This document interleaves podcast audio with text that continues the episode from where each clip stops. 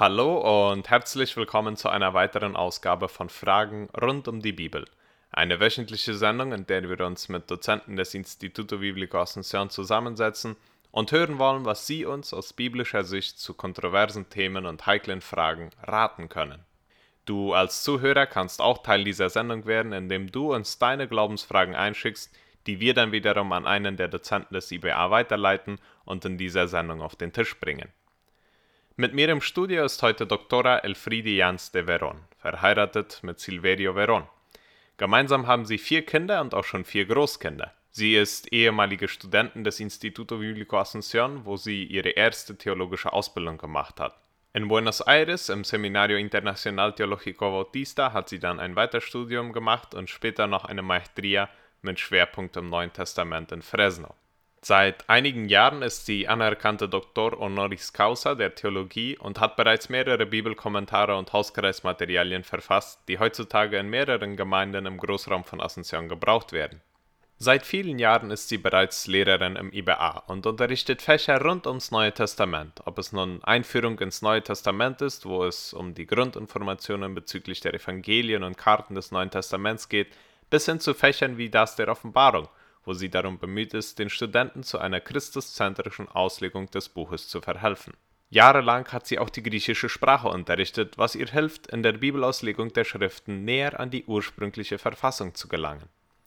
Momentan ist sie dabei, ein Bibelkommentar zum Buch der Offenbarung zu verfassen, über das wir in der heutigen Ausgabe etwas sprechen wollen. Willkommen hier, Elfriede. Wir haben ja hier in den letzten zwei Samstagen viel über das zweite Kommen Christi gesprochen und dabei ist mehrfach das Buch der Offenbarung zum Gesprächsthema geworden. Auch haben Zuhörer mich angeschrieben als Antwort auf die vorigen Ausgaben und immer wieder kommen wir auf dieses Buch zurück. Sie sind ja dabei, ein Bibelkommentar zum Buch der Offenbarung zu schreiben, so erzählen Sie uns doch mal, was hat Sie dazu motiviert, ein Kommentar zum Buch der Offenbarung zu verfassen? Ja, wie schon gesagt, äh, bin ich Lehrerin in mehrere Jahre schon jetzt im IBA und eines meiner Lieblingsfächer ist die Exegese der verschiedenen Bücher. So habe ich die Bücher, was ich meistens unterrichtet habe, ist der Römerbrief, 1. Korinther, Philipper, Jakobusbrief und auch die Offenbarung. Und ich mag besonders sehr gerne die Offenbarung unterrichten. Und äh, Öfters mal haben die Studenten gefragt, ob ich nicht einen Kommentar schreiben wollte. Und ich habe immer gesagt, ich glaube nicht. über andere Bücher ja, aber nicht über die Offenbarung. Und äh, das habe ich auch zu meinem Mann gesagt und der hat mir immer gesagt, hab doch nicht Angst, wenn andere können schreiben können und das schreiben, was sie denken und wie sie glauben, das sein wird und ist, dann kannst du das auch machen. So dann gerade vor dieser Epidemie oder Pandemie habe ich angefangen. Und dann mehrere Monate habe ich nichts geschrieben, aber dann fing ich wieder an.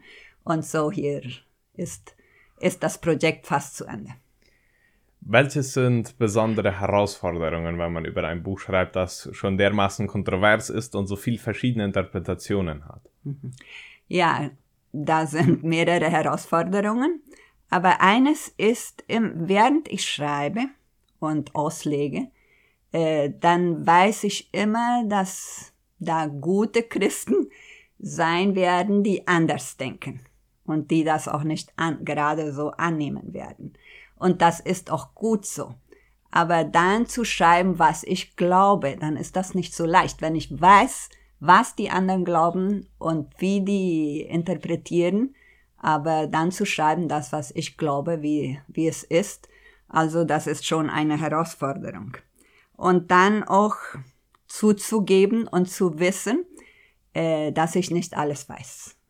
Und ich habe nicht alle Antworten für die vielen Fragen, weil da sind immer sehr viel, sind dieselben Fragen und äh, über die Offenbarung und ich habe nicht all die Antworten. Äh, und das muss man zugeben aber dann denke ich, auch die anderen haben nicht alle Antworten. So, also das ist auch eine Herausforderung. Und dann auch wirklich, wenn man darüber schreibt und die Offenbarung liest, die Botschaft zu sehen. Ja, was will der Herr sagen? Und da steht immer wieder, wer Ohren hat zu hören, der höre. Und dann also zu hören und zu sehen, was der Geist uns heutzutage sagen will. Welches ist die Lehre?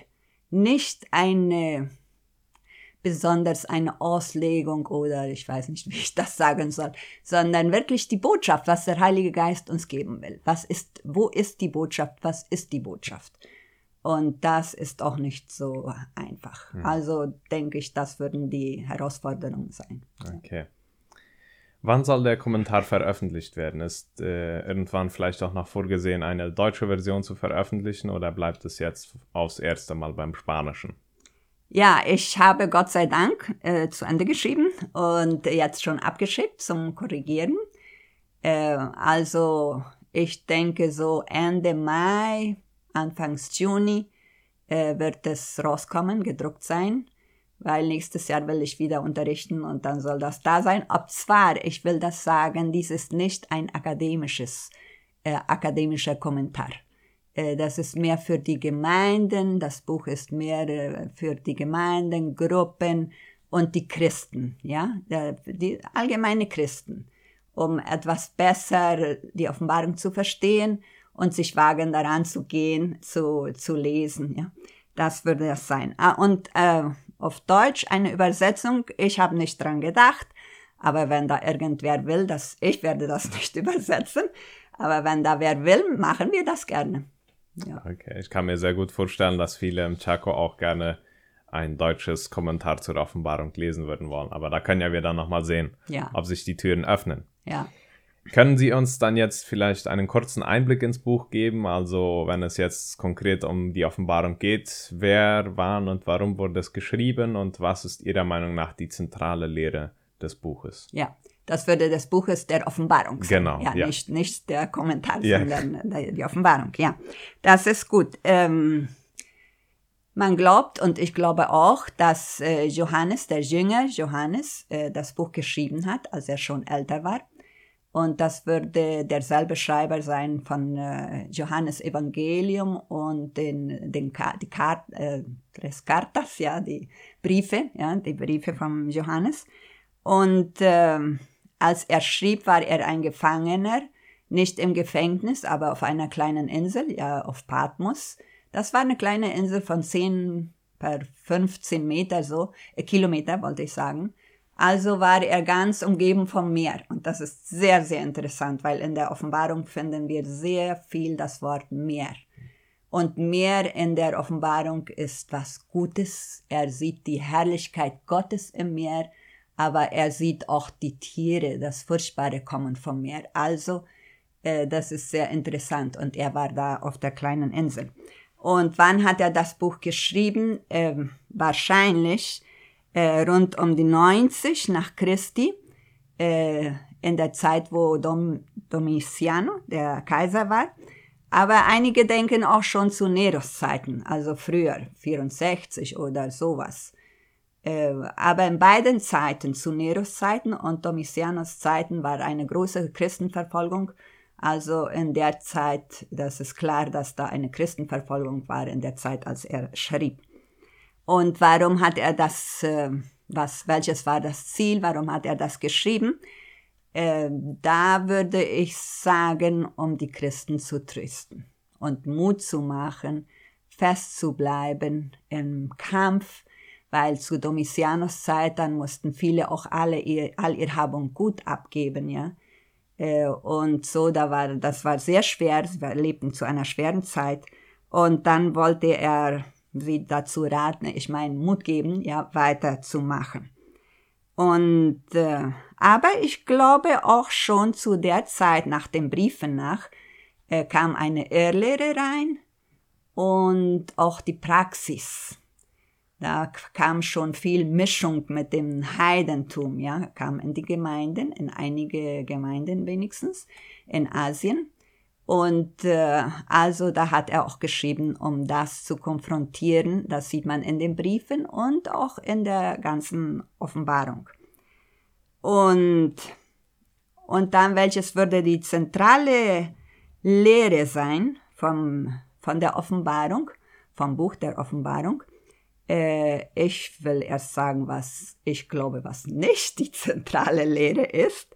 Äh, ich würde sagen, die zentrale Lehre ist nicht das Tier, der Antichrist, ähm, ist nicht, sind nicht die Plagen, all die Serien von Plagen, was wir da finden, und äh, auch nicht das tausendjährige Reich. Ich glaube, einige Leute sehen das so, als ob das das Zentrum wäre. Und äh, ich glaube nicht, das Zentrum, ich würde sagen, dass die zentrale Lehre ist Gott. Gott, der auf dem Thron sitzt. Gott, der ewige Gott, der allmächtige Gott. Und der ist regiert und der sitzt auf dem Thron.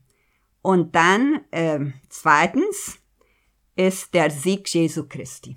Jesu Christi, das Lamm, das da tot war, aber auferstanden ist, äh, ist der Sieger. Er hat überwunden. Er ist der Sieger über den Tod, über den Antichrist, über den falschen Prophet, über den Satan. Und die Gemeinde siegt mit ihm. Ja? Und äh, die Christ Christologie, die ist sehr, sehr groß in der Offenbarung. Viele Worte beschreiben Jesus Christus und immer als der Sieger. Ja. Und äh, dann auch die Gemeinde. Die Gemeinde sieht man als Volk Gottes an, die Heiligen, was da sind, die Nachfolger Jesu, des Lammes, die Nachfolger des Lammes, die Braut des Lammes und auch die Gemeinde siegt und die Gemeinde kann überwinden mit Gottes Kraft, mit Jesu Christi Kraft. Und das würde ich als Zentrum sehen von der Offenbarung. Das ist Gott, der ewige Gott, der Allmächtige, El Pantokrator, der Allmächtige, und dann Jesus Christus, der Sieger, und die Gemeinde, die siegt mit ihm, äh, überwindet, kann, ist der Überwinder, äh, ist eine Gemeinde, die da überwindet. Und ich dachte daran gerade, du hast ja, Thomas, du hast ein Glaubensbekenntnis geschrieben. Äh, ja, und äh, mir gefiel das bloß sehr. Und ich habe das auch im Buch. Also wirst du das lesen können, ja, da, da im Kommentar. So, das würde ich sagen, ich weiß nicht, ob noch was, aber das würde so ein Blick, ein Einblick in die Offenbarung sein. Ein kleiner Einblick. So in der zentralen Lehre geht es vielmehr um den allmächtigen Gott als um den allmächtigen Feind, der jetzt Chaos verursacht und ja. Okay. Der ist auch da und äh, da ist kein Sieg, wenn da nicht ein ein, ein Krieg ist oder mhm, mhm. eine Konfrontation, ja. ja. Und also das ist es. Jesus ja. ist der Sieger wir haben ja alle verschiedene Ideen und Konzepte, wenn es um dieses Buch geht. Und Sie haben einige erwähnt, wo, wo wir vielleicht glauben, okay, äh, das tausendjährige Reich ist jetzt das Zentrum des Geschehens oder äh, die Plagen oder gerade Antichrist. Ähm, und jetzt sehen wir aber, die zentrale Lehre geht mehr auf Gott, auf den allmächtigen Gott. Welches könnten vielleicht einige Mythen oder Ängste sein, äh, die wir von diesem Buch mitschleppen, die wir vielleicht glaubten, dass dies wäre die zentrale Lehre, die aber nicht der Lehre des Buches entspringen. Ja, gerade so wie, wie schon gesagt, äh, ich glaube, und das sehe ich immer wieder, weil sehr oft äh, im, am ersten Tag, wenn wir die Offenbarung lernen, in, im IBA, dann frage ich, Sie sollen die, du kannst dir das vielleicht erinnern, mit einem Wort die Offenbarung beschreiben. Und sehr, sehr oft ist Fin del Mundo, das Ende der Welt oder äh, viel Tod und Plagen und, und solche Sachen, ja. Und das, glaube ich, ist sehr im, äh, im Gedanken der, der Menschen. Und das, wie schon gesehen, glaube ich, ist nicht so. Und dann äh, würde ich auch sagen, dass viele glauben, äh, warum lesen? Warum soll ich äh, die Offenbarung lesen? Wenigstens in den spanischen Gemeinden. Ich weiß jetzt nicht gut, wie das in den deutschen Gemeinden ist. Aber warum soll ich lesen, wenn ich sowieso nichts verstehe? Und das ist schon wahr, äh, wenn man so denkt, äh, wie soll ich das verstehen? Aber ich glaube, das Beste wäre, wenn man eine kleine Einleitung hat und weiß ungefähr die Nummern, was die bedeuten könnten, symbolische Nummern oder einige andere Sachen. Und wenn die Leute das einmal wissen, dann können die schon alleine ja, mhm. äh, interpretieren. Und äh, das ist aber manchmal, glaube ich, die Angst, äh, ich werde es nicht verstehen. Oder auch, ich würde sagen, da ist die Angst, falsch zu interpretieren, weil das gibt ja so viel Auslegungen. Und dann will man ja auch nicht das Falsche auslegen oder im Falschen sein. Und dann glaubt man, warum soll ich überhaupt anfangen? Weil vielleicht werde ich, mache ich das falsch. Und dann gerade ist die Gefahr, glaube ich, äh, sich von anderen leiten zu lassen und einen, einige Auslegungen zu folgen, was nicht ganz unbedingt, ich würde sagen, mit der Offenbarung stimmen. Hm. Aber weil ich glaube, ich kann die Offenbarung nicht richtig verstehen, dann, äh, dann schließe ich mich eben an diese Gruppe an und glaube, was die glauben, weil hm. die werden ja schon wissen, ja. Und äh, ich glaube, der Heilige Geist ist der beste Ausleger der Schrift äh, und wir sollten auf ihn vertrauen und wenn wir nicht verstehen können, auch beten. Ja. Und ich mache das sehr oft, sehr oft, weil ich einfach auch sehr oft nicht wisse. Äh, und äh, dann frage ich eben, weil der, der weiß ja, der kennt alles. Das kommt von, von ihm, mhm. Vom Heiligen Geist. Also das würde ich sagen, sind einige Ängste. Und äh, mhm. deshalb wollen viele vielleicht nicht lesen, aber ich weiß auch nicht sehr gut in den deutschen ja. Kreisen, wie das da sein würde. Vielleicht weißt du das besser, welches die Ängste sind da. ich glaube schon, dass wir in diesem Fall auch viele mal die Angst haben, uns an das Buch ranzuwagen.